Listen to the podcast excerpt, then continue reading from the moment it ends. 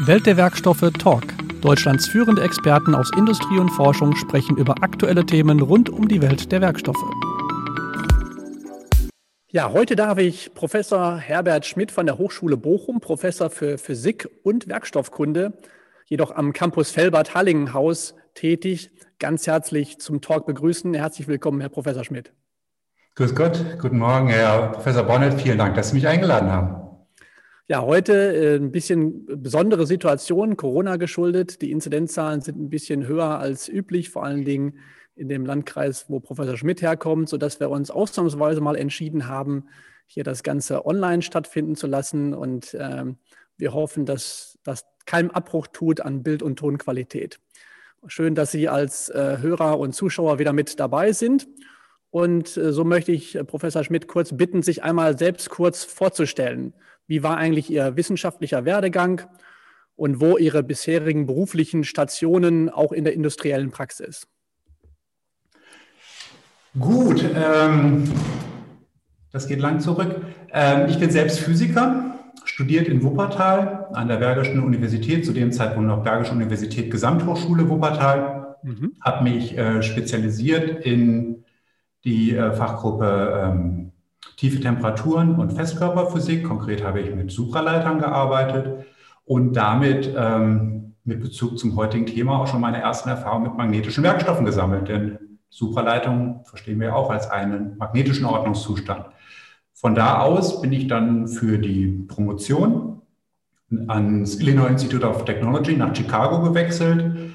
Ähm, die Forschungsarbeit, die dazugehörte, habe ich am Argonne National Lab gemacht und ähm, ja, da habe ich die nächsten rund drei Jahre verbracht, immer noch damit äh, Supraleitungen zu machen, äh, ähnliche Technologien verwendet wie in meiner Diplomarbeit, aber wesentlich ein wesentlich spannenderes Material.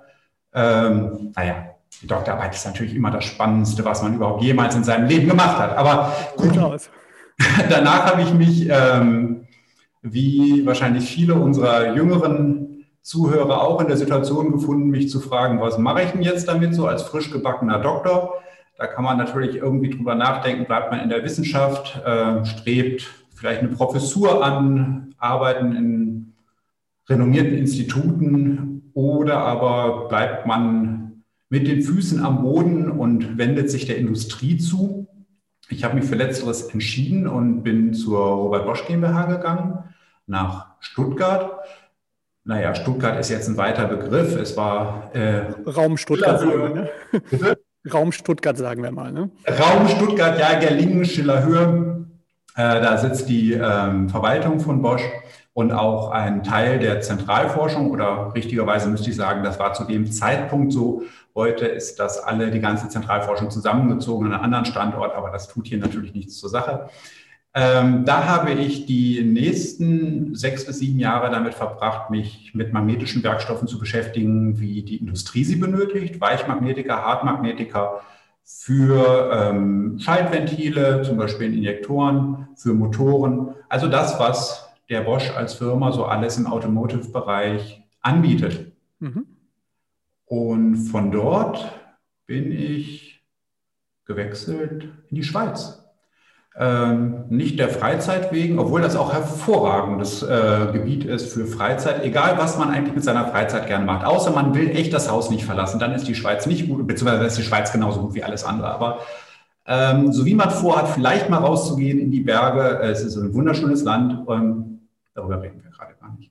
Wir reden über Magnetismus. Ich bin in die Schweiz gegangen in eine vergleichsweise kleine Firma, weil ich nach dem großen Konzern, in dem ich war, mal das andere Extrem ausprobieren wollte. Eine kleine Firma war da in einer Abteilung, die nannte sich Technikgrundlagen in, bei einem kleinen Ventilhersteller namens Seitz, der Spezialventile macht, hauptsächlich im Pneumatikbereich. Und ähm, habe mich da wieder damit beschäftigt, Magnetventile mir anzugucken. Bin eigentlich in meiner Karriere so langsam gedriftet vom Grundlagenblick auf die Werkstoffe hin zu immer mehr Systembetrachtung, Auslegung von tatsächlichen technischen Komponenten. Das habe ich dann wieder ein paar Jahre gemacht und dann habe ich mir überlegt, ob nicht diese ursprüngliche Idee, die da auch mal in meinem Kopf ja war, ob man sowas nicht auch im akademischen Umfeld betrachten kann, nicht vielleicht doch ein Weg wäre, wohin man zurück kann. Und ähm, habe mich halt umgeschaut und gesehen, dass hier im niederbergischen Städtedreieck ein Campus aufgebaut werden sollte, der zur Hochschule Bochum gehört.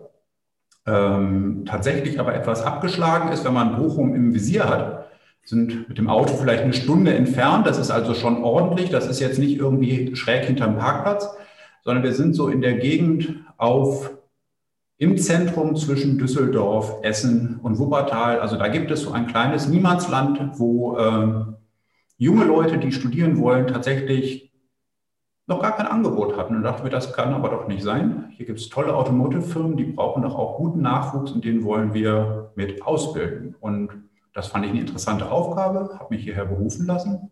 Sehr gefreut, dass die Hochschule das genauso gesehen hat, dass das eine tolle Idee wäre, wenn ich hier die Werkstoffkunde vertrete. Und so bin ich hier gelandet. Ja, schön. In welchen Studiengängen unterrichten Sie denn dort welche Fächer? Ähm, wir haben äh, Studiengänge im Bereich Mechatronik. Mhm. Ähm, das spaltet sich auf. Wir haben einen Studiengang, der nennt sich Mechatronik und Produktentwicklung. Das ist so die hardwareartige Seite der Mechatronik, also das ist Maschinenbau näher. Und äh, wir haben einen Studiengang, der nennt sich Mechatronik und Informationstechnologie. Und das äh, ist halt eher auf der IT-artigen Seite der Mechatronik. Und man kann bei uns auch technische Informatik studieren. Das ist aber so IT-lastig, dass ich da gar nicht mehr viel mit zu tun habe. Ähm, ich unterrichte die Fächer Physik 1. Das ist im Wesentlichen so das, was man sich an Mechanik vorstellt, klassischer Mechanik äh, ein Fach Physik 2. Das ist so ein bisschen ein Potpourri daraus, was der äh, Ingenieur vielleicht noch über Physik wissen will, was nicht Mechanik ist. Da gibt es ein bisschen Wärmelehre, da gibt es ein äh, bisschen Optik, da gibt es ein bisschen Akustik, ein bisschen Aufbau der Materie, Grundlagen, also ein bisschen Quantenmechanik, ein bisschen Kernphysik. Das ist natürlich alles, Sie merken schon eine Vielzahl der Themen, natürlich alles nur angerissen. Und ähm, dann unterrichte ich die Werkstoffkunde, da es da aus Sicht des Mechatronikers ja immer zwei Perspektiven gibt, die Werkstoffe, die eher elektrotechnikartig sind und die Werkstoffe, die eher maschinenbauartig sind, haben wir das aufgeteilt. Und da unterrichte ich die Werkstoffe des Maschinenbaus. Also das klassische, wir gucken uns mal ein Eisen-Kohlenstoffdiagramm an, zerreißen mal Proben, zerschlagen mal Proben und machen ganz insgesamt ganz, ganz viel kaputt. Ja, das ist natürlich, äh, klingt für mich sehr sympathisch. ja, und wenn wir im Grund, das ist so das, was ich im Grundkanon mache. Und für die Studierenden, die danach das Gefühl haben, da möchte ich aber noch ganz, ganz viel mehr darüber wissen, vor allen Dingen mehr über die Fachthemen, gibt es dann Fächer, die sich eher mit magnetischen Antrieben wirklich beschäftigen. Da gibt es ein Wahlmodul, das sich magnetische Linearantriebe nennt. Da rede ich über magnetische Werkstoffe, über die Auslegung von magnetischen Kreisen, was für Werkzeuge es da gibt und was man da beachten kann. Und ähm, dann bin ich auch langsam im Bachelor schon durch. Es gibt natürlich auch Masterstudiengänge bei uns, denn so ein Bachelor haben ja viele Studierende, besonders wenn der Bachelor dann auch schön erfolgreich war, wenn er vielleicht mit einer guten Note abgeschlossen ist, das Gefühl, sie möchten dann doch noch dabei bleiben. Und da gibt es auch einen konsekutiven Master, der sich Mechatronik und Produktentwicklung nennt. Und da unterrichte ich ein Fach, das Elektromagnete heißt und so ein bisschen, ähm, bisschen könnte man das fast hinterhältig nennen, äh, genutzt wird auch, um den Studierenden noch die Wunder der elektromagnetischen Feldtheorie etwas näher zu bringen, als das im Bachelor vielleicht der Fall ist. Alles fokussiert auf das, was ich wirklich brauche zur Magnetkreisauslegung, aber natürlich ist das eine wunderbare Möglichkeit, einfach noch wesentlich mehr über die Methodiken zu lernen, die nützlich sind.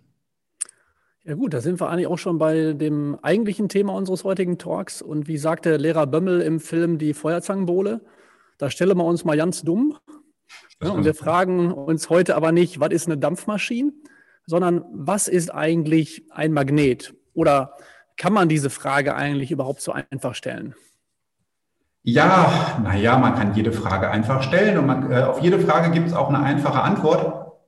Ähm, und die, so wie Sie dann jemanden fragen, der sich zumindest ein bisschen damit beschäftigt hat, wird es sofort wieder komplizierter. Das ist wie immer. Das einfachste, die einfachste Antwort ist klar, gibt es Magneten, kennen wir alle. Ich bin eben mal zu meinem Whiteboard gegangen. Das stimmt überhaupt nicht. Ich bin zum Whiteboard von einer Kollegin gegangen, weil mein Whiteboard hing, so war es gar nicht. Und da gibt es so Böcke, bei uns sind die rot, das ist die Company-Farbe von äh, der Hochschule Bochum. und die beppen dann an der Whiteboard. Und das ist halt das, was wir ganz klassisch als Magnet bezeichnen würden. Ich kann davon auch zwei nehmen. Dann macht es plopp und die beppen aneinander.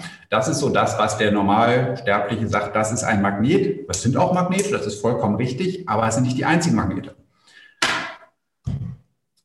Weil das Ganze sich ja an Leute richtet, die sich für Werkstoffe interessieren und vielleicht auch ein bisschen aus dem Maschinenbaubereich kommen, habe ich mal noch zwei andere Sachen mitgebracht und ähm, sowas. Das sieht man, sehen Sie, Magie, Magie. Äh, das ist eine kleine Zugprobe. Rund, Gewinde dran, Sie kennen das. Dasselbe nochmal. Jetzt sind sie weg. Jetzt sind sie da. Ähm, wenn ich die aneinander halte, passiert gar nichts. Silbrig glänzendes Zeug, es passiert gar nichts. Wenn ich sie an den Magneten halte, passiert immer noch nichts. Echt langweiliges Spiel hier. Ich habe zwei weißere, weitere silbrig glänzende Stäbe. Ich halte die aneinander, passiert gar nichts. Ich halte sie an Magneten und es passiert was. Das heißt, wir haben jetzt drei verschiedene Typen Werkstoff. Wir haben den Werkstoff pappt an anderen Magneten. Das sind offensichtlich Magnete. Das ist das, was jeder als Magnet bezeichnen würde. Und wir haben dieses Zeug, das pappt zwar nicht aneinander, aber es pappt an Magneten. Offensichtlich hat das auch was mit Magnetismus zu tun. Und dann hatten wir dieses Zeug, das pappt nicht aneinander und auch nicht am Magneten. Das ist irgendwie gar nicht magnetisch. Das heißt, wir haben zwei Typen von Werkstoffen, die magnetisch sind. Wir haben Werkstoffe, die aus sich selbst heraus ähm, schon wie ein Magnet erscheinen und es gibt andere, die aus sich selbst heraus zwar noch nicht wie ein Magnet erscheinen, aber zumindest in der Lage sind, auf, auf Magnete zu reagieren. Und dann kommen wir auf diese Begriffe, die, die zumindest auf Magnetismus reagieren können, die würden wir als Weichmagnete bezeichnen und die, die von sich aus den Magnetismus quasi schon mitbringen, das ist mal so in makroskopischen Begriffen formuliert, das würden wir als Hartmagnete bezeichnen für mich als jemand, der sich mit Werkstoffen beschäftigt, sind das nicht zwei unterschiedliche Dinge. Das ist, es gibt einfach ein Kontinuum von Werkstoffen, die magnetisch sind. Die einen sind härter, die anderen sind weicher, genauso wie ein Stahl vielleicht sehr hart sein kann oder sehr wenig hart sein kann. Es gibt nicht einfach nur harte Stähle und auf der anderen Seite Zeug, was irgendwie das Gegenteil von hart ist, sondern alles dazwischen.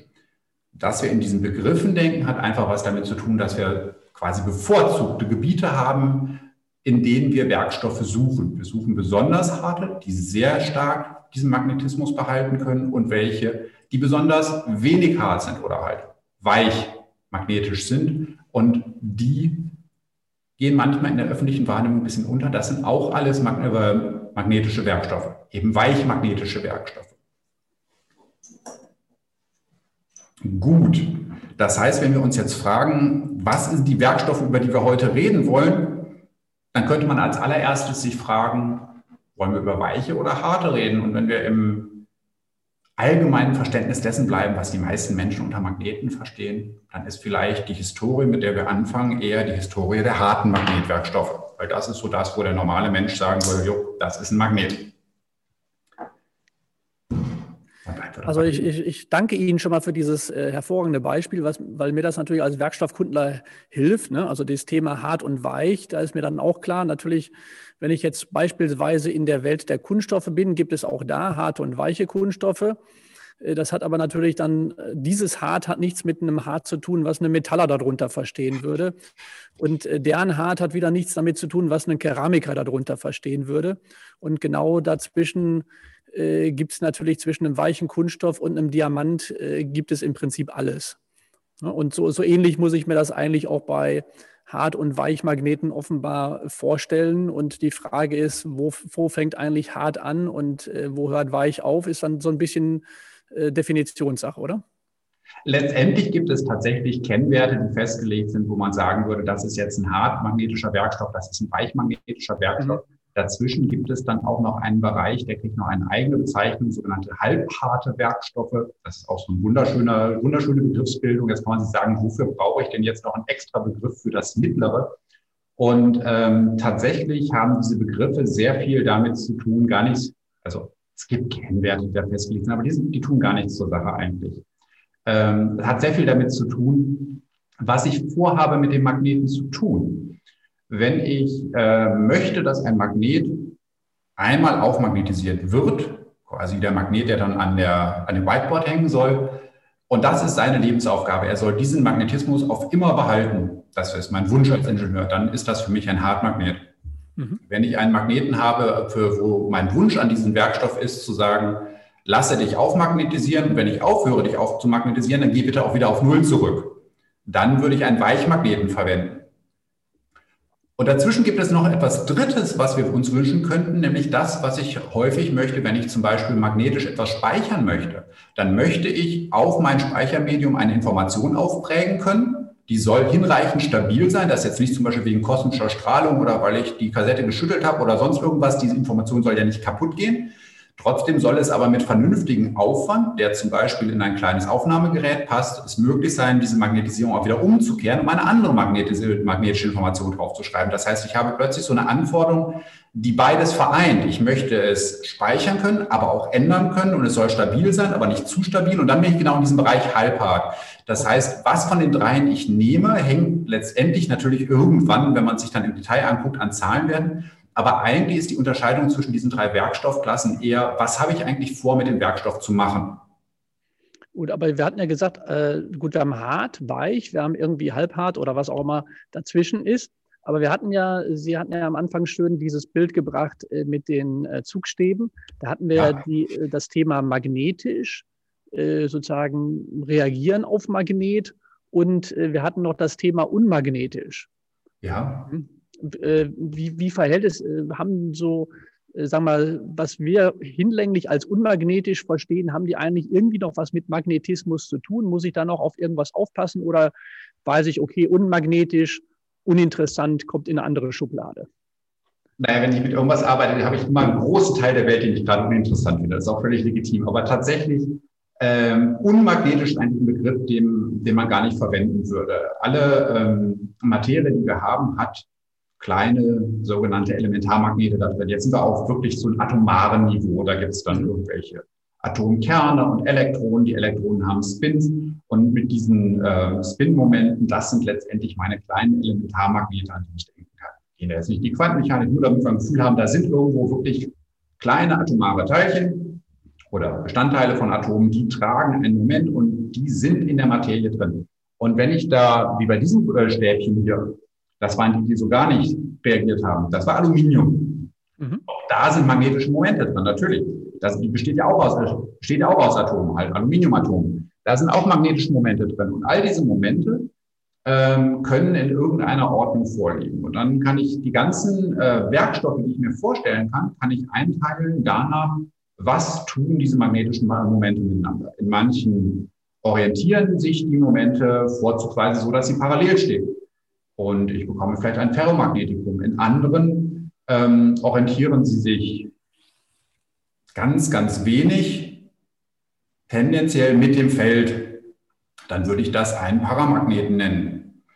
In anderen orientieren sie sich ganz klein bisschen, tendenziell eher in die andere Richtung als das äußere Feld. Dann würde ich das einen Diamagneten nennen. Dahinter gibt es auch jeweils Mechanismen, die dazu führen, dass sie das tun. Dieses ganz klein bisschen heißt aber immer, es ist so wenig, dass es technisch praktisch keine Bedeutung hat. Das heißt, diese ganzen Diamagnetika und Paramagnetika, die sind zusammengefasst das, was man makroskopisch als unmagnetisch bezeichnet. Das heißt, wenn ich da jetzt reingucken würde, da ganz klar, da gibt es magnetische Momente drin, die machen auch ganz spannende Sachen miteinander, aber technisch würde ich das nicht nutzen. Interessant wird es für mich für die technische Nutzung eigentlich immer, wenn all diese kleinen, äh, winzig kleinen Momente, die da drin sind, wenn die sich organisieren, sodass ich was Makroskopisches sehe, dass da was überbleibt. Und äh, das ist eigentlich immer der Fall, wenn es starke Ordnungsphänomene gibt. Und diese starke Ordnung, ironischerweise, kann auch dazu führen, dass ich von außen gar nichts sehe. Wenn ich ganz viele Momente habe und da geht immer einer nach oben, einer nach unten, einer nach oben, einer nach unten, dann bleibt unterm Strich nichts über, obwohl das super geordnet ist. Mhm. Und die würde ich als Antiferromagnet bezeichnen, von der magnetischen Ordnung her. Makroskopisch würde ich fast nichts sehen. Das heißt, auch für die interessiere ich mich, wenn ich jetzt zum Beispiel einen Elektromagneten bauen will, eigentlich überhaupt nicht. Die fasse ich so geistig mit zusammen unter nicht magnetisch, was eigentlich Quatsch ist, weil die sind sehr magnetisch, da passiert total viel, aber nicht das, was ich möchte. Okay. Ähm, und jetzt sind uns natürlich allen schon Magnete im Alltag begegnet. Ich, ich kann mich äh, erinnern, ich hatte als Kind sogar einen recht großen, recht starken Magnet in so meiner Kiste gehabt. Und das war so fast so ein bisschen ein Heiligtum für mich, weil man da so viele tolle Sachen mitmachen konnte. Und der Effekt, der hat mich dann schon als Kind fasziniert. Ähm, aber wo findet man denn eigentlich Magnete heutzutage? In welchen Anwendungen wird, werden denn Magnete alles eingesetzt? Ja, ähm, gut. Also Kinderspielzeug haben Sie schon genannt. Klar, das bleibt beliebt, äh, weil es einfach auch, ich meine, eine der faszinierendsten Sachen, die man natürlich einem unbedarften Menschen wie einem Kind zeigen kann, ist dieser Effekt, dass ich keine Berührung habe und trotzdem Kraft. Das fasziniert genau. einfach. Da genau, kann man ist einfach, einfach so ein Klotz. Da ist so ein Klotz, der sieht nach nichts aus, da ist auch kein Stecker in der Steckdose dran oder nichts und trotzdem macht der einen Effekt, genau. Genau, das ist einfach unglaublich faszinierend und deshalb bleibt das natürlich auch als Spielzeug beliebt. Äh, tatsächlich heute schon fast manchmal ein bisschen problematischer als früher, weil wir stärkere Magnete haben. Und ähm, haben Sie bestimmt auch schon mitgekriegt, dass dann auch Themen in der Presse auftauchen, was denn da passiert, wenn ein Kind jetzt zwei von den Viechern runterschluckt. Das ist tatsächlich gar nicht ungefährlich, weil die hören ja im Magen nicht auf, all diese Effekte zu haben. Und das ist alles gar nicht lustig. Wir sind da ja sehr viel vorsichtiger geworden. Das ist auch sehr berechtigt. Oder Quetschungen zum Beispiel, ne, weil die so stark geworden sind. Ja, also das, das sind sehr relevante Themen. Ähm, das ist natürlich aber trotzdem nach wie vor auch für Kinderspielzeug ist das natürlich hoch faszinierend. Aber natürlich sind Magnete nicht in erster Linie Spielzeug. Ähm, was ich mit Magneten machen kann, ist erstmal eine ähm, leicht trennbare Verbindung, wie zum Beispiel, wenn ich ans Whiteboard was dran hefte. Das Gute ist ja, ich habe eine definierte Kraft, die kann ich aufbringen, wenn es im direkten Kontakt ist. Ich kann das mit einer definierten Kraft lösen und äh, jederzeit wieder verbinden. Das ist natürlich so als lösbare Verbindung sehr angenehm. Ähm, wenn ich das über Elektromagnete mache, das heißt, ich wende nicht meinen Hartmagneten an, sondern Weichmagneten und gebe dann eben dieses Feld, was ich brauche, über eine Spule hinein, dann habe ich das sogar so, dass ich das ähm, automatisiert lösen kann. Das ist natürlich noch spannender, weil ich es dann wiederum mit irgendwelchen Maschinen verbinden kann. Das heißt, ich kann der, der Maschine jetzt eine Information geben, löse die Verbindung oder stelle die Verbindung her. Und ähm, das ist natürlich eine sehr viel genutzte Möglichkeit. Denn es geht ja nicht nur um Verbindungen. Äh, oder Verbindung kann ja so auch etwas sein wie etwas öffnen und schließen. Das heißt, ich kann ein Ventil bauen. Wenn ich irgendetwas öffne oder schließe und an dieses Öffnen und Schließen ein Schließelement eines Ventils verbinde, habe ich damit äh, einen Fluidfluss kontrolliert. Und damit habe ich eine ganze Welt eröffnet in der Automatisierungstechnik, die über Hydraulik oder Pneumatik funktioniert. Das heißt, wir haben ja ständig den Bedarf, Fluidströme zu kontrollieren. Das heißt, da ist sehr viel, was ich machen kann. In vielen Fällen wird da nur zwischen zwei Anschlägen hin und her geschaltet, teilweise auch proportional. Das heißt, es geht auch um eine Mengensteuerung. Und, äh, aber vielfach geht es um lineare Bewegung. Und wenn ich das natürlich noch ein bisschen weiter spinne und sage, dass ich diese Kräfte, die da auftauchen, kombiniere mit äh, Bewegungsfreiheitsgraden äh, der Rotation, dann kann ich natürlich Motoren bauen, zum Beispiel Generatoren bauen. Und dann sind wir eigentlich in all, der An in all den Anwendungen, die uns heute bewusst sind, wo Motoren sind. Und wenn wir da auch nur ganz kurz nachdenken, merken wir, dass wir da eigentlich gar nicht mehr rauskommen aus den Auflisten, wo wir überall kleine Motörchen haben. Jedes Schloss oder fast jedes Schloss, das sich automatisiert öffnet, jedes, äh, jede dieser schönen Funktionen, die wir vielleicht in unserem Auto haben, wo man auf einen Knopf drückt und dann passiert was, der Sitz fährt nach oben, nach unten, nach rechts, nach links, er wird hart und äh, weich im Lendenwirbelbereich, was auch immer man sich da wünscht, was man in seine S-Klasse eingebaut hat.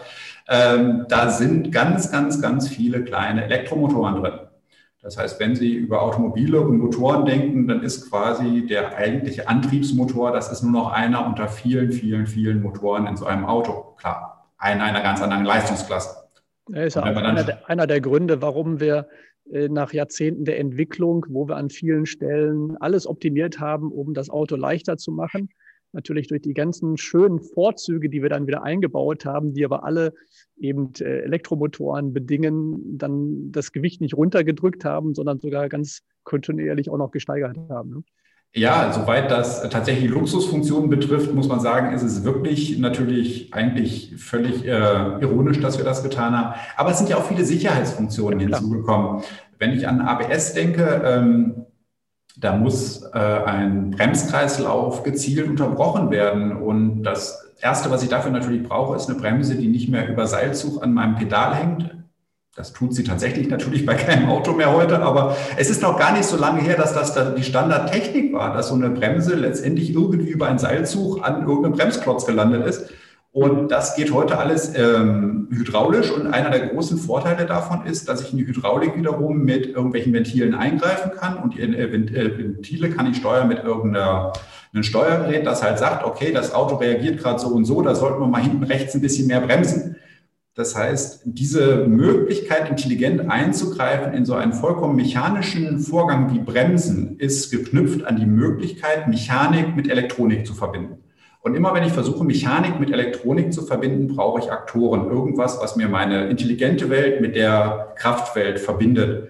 Kopplung herstellt. Ne? Ein großer Teil der Aktoren ist einfach elektromagnetisch in unserer Welt. Hm. Gut, das sind natürlich jetzt alles Anwendungen, äh, sagen wir, auf die ich und vielleicht auch die meisten der Zuhörer auch noch so gekommen wären. Gibt es denn irgendwie auch neuere, vielleicht raffiniertere Anwendungen für Magnete?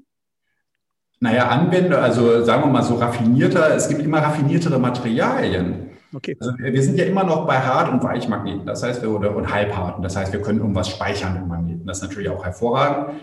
Das ist uns auch allen bewusst, dass wir das eintreiben tun. Aber wir können natürlich auch uns fragen, kann ich nicht noch mehr koppeln? Wenn ich zum Beispiel so einen Weichmagneten habe und da jetzt eine Spule anschließe, kann ich einen kleinen Elektromagneten bauen zum Beispiel, indem ich Teile, magnetische Teile bewege im magnetischen Feld. Das ist fein.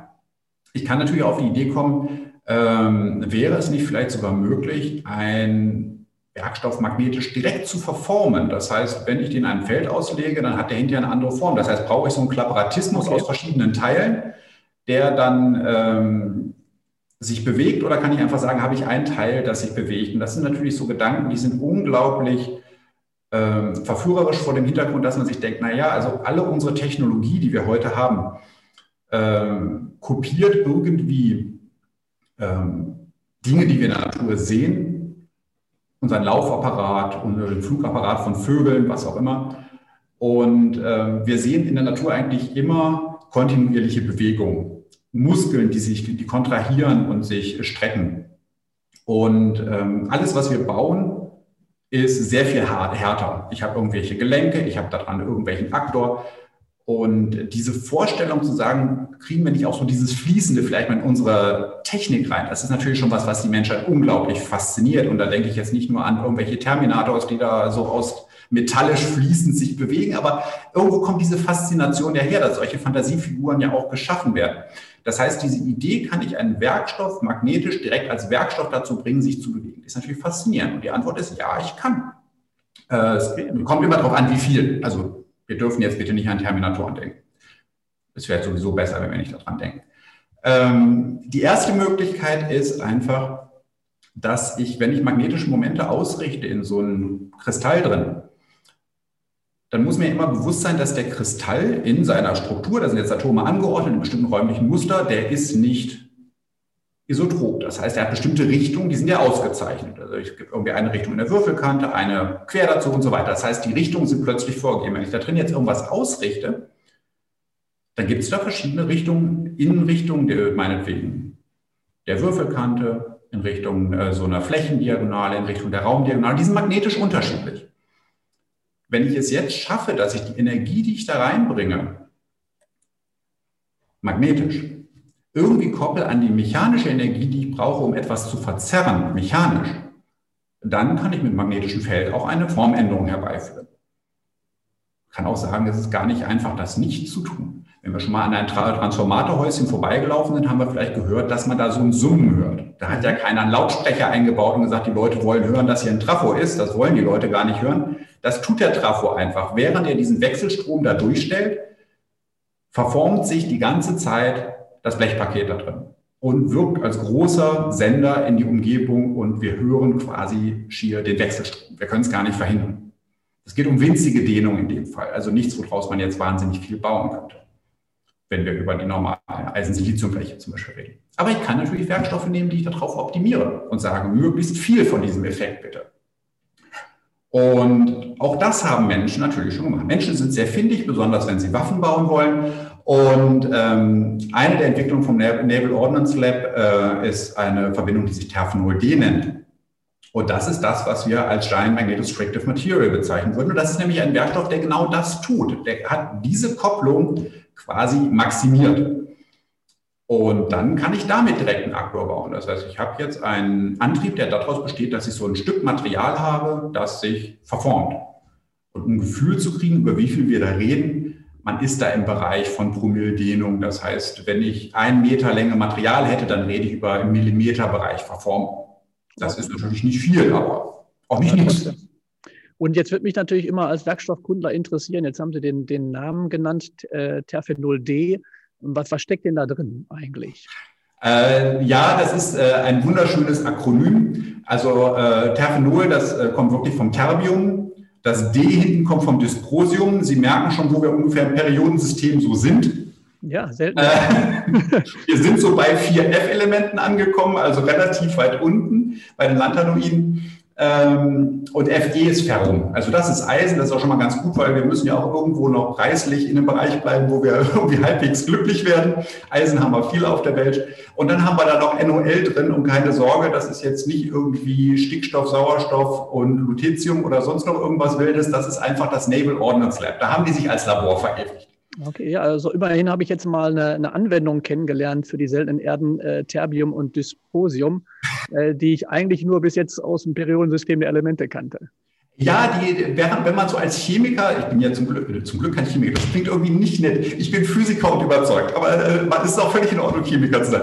Ich bin ja kein äh, Chemiker, aber ich habe irgendwann in meinem, äh, in meiner frühen Jugend, äh, nämlich im Studium, als Nebenfach auch Chemie gehört. Das heißt, da habe ich mich natürlich auch mit dem Periodensystem auseinandersetzen müssen. Und ja, da unten waren immer noch diese zwei Spalten, wo der Prof schon gesagt hat, das Periodensystem müsst ihr kennen, aber die zwei da unten sind nicht wichtig. Die braucht man eh für ignorieren. Ne? Mhm. Genau, weil das, das kann sich keiner merken. Seien wir ehrlich, die Actinoide, die sind eh alle radioaktiv, da wollen wir nichts mit. Und die Lanthanoide, naja, meine Güte. Mhm. Äh, nein, man braucht die wirklich. Also als Magnetiker sind die hochspannend wenn wir uns angucken, was, äh, wo wir überhaupt natürlich Magnetismus finden, also der für uns nützlich ist, die Ferromagnetika, da haben wir Nickel, Kobalt und Eisen. Das sind alles 3D-Metalle. Die liegen auch noch alle nebeneinander im Periodensystem. Das ist auch kein Wunder. Und ähm, das nächste, wo wir wirklich schön Ferromagnetika finden, sind halt die 4F-Metalle. Mhm. Und die finden wir erst in der sechsten Periode. Die 3D-Metalle finden wir erst in der vierten Periode. Das heißt, wir finden es genau bei denen, die ein bisschen verschoben sind im Periodensystem. Und auch das hat Systematik. Das heißt aber auch, da wir wissen, dass dieser Effekt im Periodensystem nur zweimal auftaucht, zumindest in dem Teil, für den wir uns interessieren, in den ersten sieben Perioden. Als Physiker könnte ich ja sagen, hey Leute, das geht noch ganz viel weiter. Element 295, was weiß ich, vielleicht kommt da was Spannendes. Aber bleiben bei der Denke. Dann haben wir nur zwei Fälle, wo die nächste Schale nicht sofort gefüllt wird, sondern erst versetzt. Und das sind genau im Fall der 3D und dann nochmal im Fall der 4F-Elemente. Und das ist, wo unsere Magnetika sitzen. Okay. Ähm, ich meine, äh, jetzt haben die natürlich so ein bisschen äh, mehr und mehr Bedeutung gewonnen in der Technik, äh, wie wir jetzt hören, gerade eben auch beim Thema Magnete, auch in anderen spannenden Bereichen. Aber äh, wir wissen ja, dass der Abbau von seltenen Erden, äh, wie er häufig geschieht, ja äh, häufig auch eine große Umweltsauerei ist, sodass das Thema ähm, auch diesbezüglich recht heikel ist und damit jetzt immer stärker thematisiert wird. Ähm, deshalb die Frage, brauchen wir die ganz dringend? Gibt es vielleicht auch schon Ideen, wie wir auch ohne auskommen oder zumindest wie wir da auch mit deutlich weniger äh, von diesen seltenen Erden auskommen? Oder muss man sagen, na gut, wir brauchen die, da kommt eh nicht so viel rein und wir sollten uns lieber darum kümmern, wie man die vielleicht äh, auch anders gewinnen kann, als wir es aktuell tun? Die Antwort darauf ist wie immer vielschichtig. Also erstmal an, Status jetzt ja. Es äh, sieht sehr stark so aus, dass wir sie brauchen. Fangen wir vielleicht damit mal an. Warum brauchen wir die eigentlich? Wir brauchen Permanentmagnete zum guten Teil, um Elektromotoren und Generatoren kompakt bauen zu können je mehr ähm, Energie wir in Magnete reinpacken können, desto, also pro Volumen, desto kleiner können wir bauen. Und leichter so, auch natürlich. Ähm, bitte? Und leichter auch. Bei allen bewegten Dingen ist das ja auch mal noch genau. ein wichtiges Thema. Ne? Und es gibt eigentlich zwei Themen, wo das wichtig ist. Und das hat sehr viel äh, mit äh, den modernen Bemühungen zu tun, wegzukommen von fossilen Brennstoffen. Wir müssen Strom erzeugen. Und dafür brauchen wir große Generatoren, wie zum Beispiel Windkraftanlagen. Und diese riesigen Generatoren, gerade bei Windkraftanlagen, sitzen irgendwie auf einen riesigen Turm drauf und äh, je weniger wir da oben an Masse draufpacken müssen, ist das natürlich erstmal gut.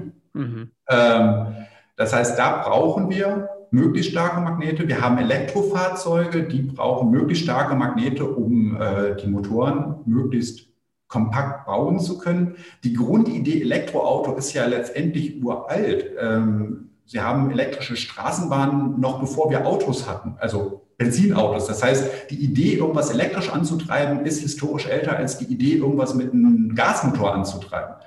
Ähm, Oder geschweige denn irgendwas anderes wie, wie Benzin zu verbrennen. Ne?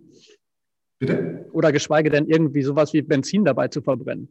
Genau, das heißt, das, das war ja dieser hochdrehende Benzinmotor, das ist ja eine extrem moderne Idee gewesen. Einfach nur irgendwie einen Elektromotor zu nehmen und zu sagen, na, dann baue ich da halt vier Räder dran und komme um die Ecke. Die Idee war im Prinzip viel naheliegender. Das Problem, woran das immer gescheitert ist, ist die Energiedichte. Das heißt, ich brauche einen Motor mit einer vernünftigen Leistung und ich muss die Energie mitnehmen können.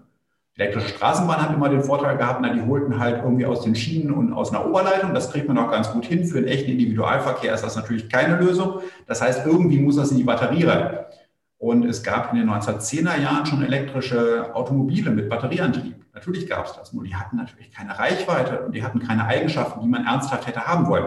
Dass wir heute in den Bereich kommen, dass wir Eigenschaften haben, die uns interessieren, das liegt eigentlich daran, dass wir extrem viel bessere Magnetmaterialien heute haben, als wir das vor einigen Jahrzehnten hatten. Und dann sind wir wieder bei den Permanentmagneten, also den Magneten, die tatsächlich so sind wie die Magnete, die wir an die Wand backen.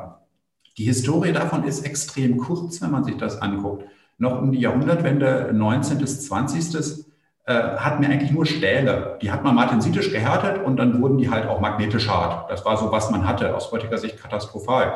Äh, tut man Wolfram rein, wird ein bisschen besser, tut man Chrom und Kobalt rein, wird noch ein bisschen besser.